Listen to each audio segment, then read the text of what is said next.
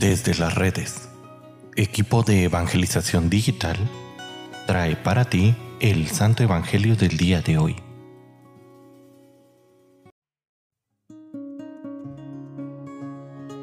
El día de hoy, viernes 19 de mayo, escuchemos con atención el Santo Evangelio según San Juan. En aquel tiempo Jesús dijo a sus discípulos, les aseguro, que ustedes llorarán y se entristecerán mientras el mundo se alegra. Ustedes estarán tristes, pero su tristeza se transformará en alegría. Cuando una mujer va a dar a luz, se angustia porque le ha llegado la hora, pero una vez que ha dado a luz, ya no se acuerda de su angustia por la alegría de haber traído un hombre al mundo. Así también ustedes ahora están tristes, pero yo los volveré a ver. Se alegrará su corazón y nadie podrá quitarle su alegría. Aquel día no me preguntará nada. Palabra del Señor. Queridísima familia, la alegría de Dios es algo duradero, no es algo temporal ni esporádico.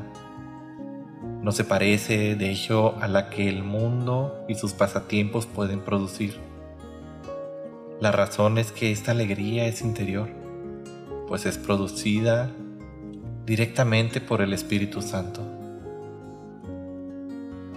Pero por eso Jesús dice que nadie podrá quitarnos esta alegría. Puede ser que pasemos por situaciones difíciles y apremiantes y sin embargo, la alegría interior se convierte en un río interno que pacifica, conforta y da armonía a nuestra vida, haciéndose capaz de afrontar y resolver cualquier problema o dificultad, por difícil o grave que éste sea. Es esta alegría y paz tal que por eso dice Jesús, también ese día no me preguntará nada. Y es que cuando el corazón está lleno de Dios, ¿qué cosa puede ser importante para el hombre sino Dios mismo? ¿Qué pregunta podrá surgir de este corazón? Ninguna. Dios lo es todo. Dios lo llena todo, lo ilumina todo.